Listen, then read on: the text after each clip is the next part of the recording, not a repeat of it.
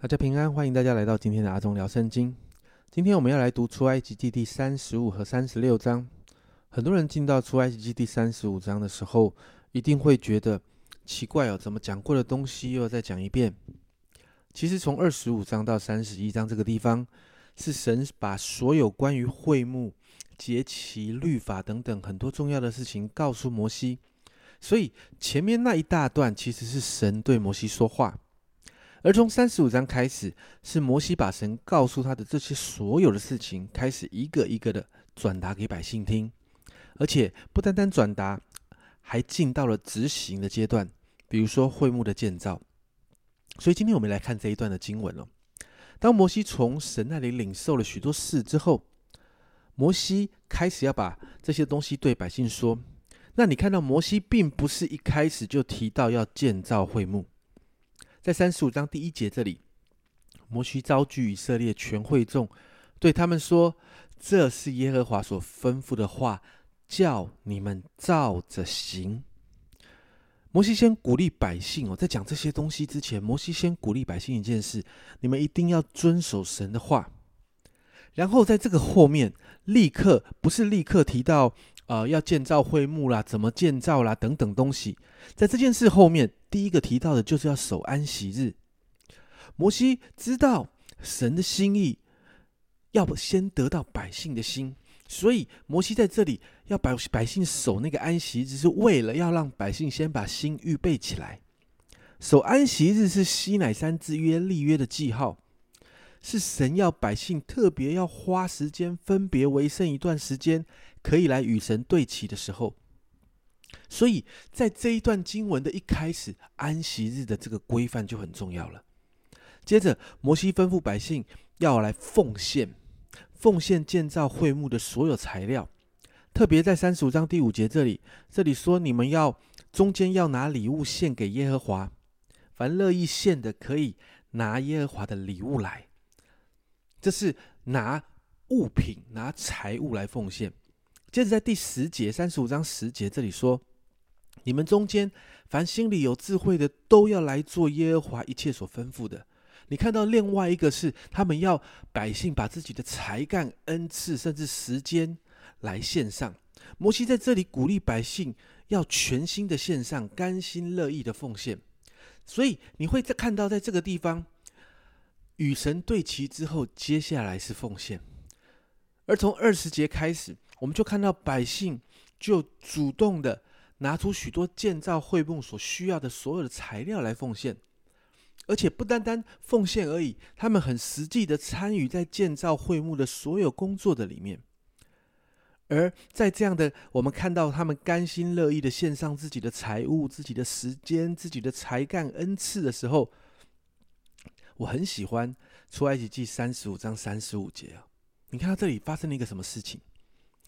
耶和华使他们的心满有智慧，能做各样的工，无论是雕刻的工、巧匠的工，用蓝色、紫色、朱红、朱红色线和细麻绣花的工，并机匠的工，他们都能做，也能想出奇巧的工。你知道吗？当百姓这样与神对齐，与神对齐，真实的经历神，然后开始献上自己。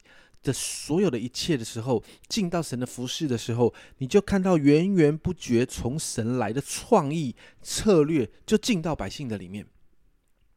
接着到了三十六章，我们看到这样的美好的循环就不断的发生，而且停不下来。所以，甚至到三十六章的五到七节，这里说摩西对百姓说：“百姓为耶和华吩咐使用之功所拿来的，富富有余。”哇，太多了。所以摩西传命，他们就在全营中宣告说：无论男女，不必再为圣所拿什么礼物来，这样才拦住百姓不再拿礼物来，因为他们所有的材料够做一切当做的，而且有余。朋友、家人们，你看见了没有？看见一个美好的图像没有？百姓他们在这里对齐神，他们与神对齐，他们真实的经历那个又真又活的神的时候。他们就甘心乐意的奉献，把自己全然的献上，全然的献上到一个地步，东西真的丰富到多到必须要下命令来停止这件事。摩西必须要下命令停止他们奉献，才止住了他们的奉献。然后从三十六章开始，我们就看到他们就开始实际上建造会幕里面的好多的器具。从这里开始，会幕建造这件事情，从一个领受启示的过程，进入了实际建造的层面。在这两章的经文的里面，我们看到一个属灵的法则：真实的与神对齐，才能够带来甘心乐意的奉献。当我们的生命真实在神的里面。有恩典，经历那个恩典，经历那个得胜，我们的心里会对神产生一个极大的渴慕。因着这个渴慕，就会让我们人愿意把我们所有的一切全部献在神的面前。而这样的持续对齐、持续的线上的这样的一个过程，你就会发现从神来的创意啦、策略啦，源源不绝的进入我们在服饰的所有领域里面。因此，我们今天要来为两个部分来祷告。首先要为你自己来祷告，祷告你自己每一天可以多花一点时间来到神的面前朝见他，让自己每一天可以不断的与神对齐，经历他的爱恩典，经历他的信实得胜。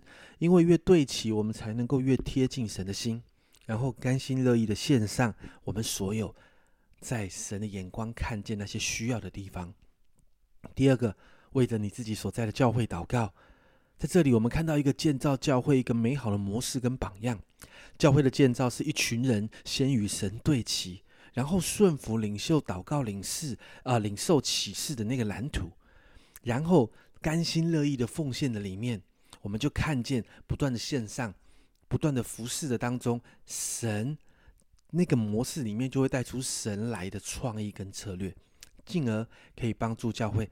更多的走进神的计划，整个教会领受从神来的祝福，祷告每一个人的教会，我们每一个教会都可以经历这样的恩典。这是阿忠聊圣经今天的分享，阿忠聊圣经，我们明天见。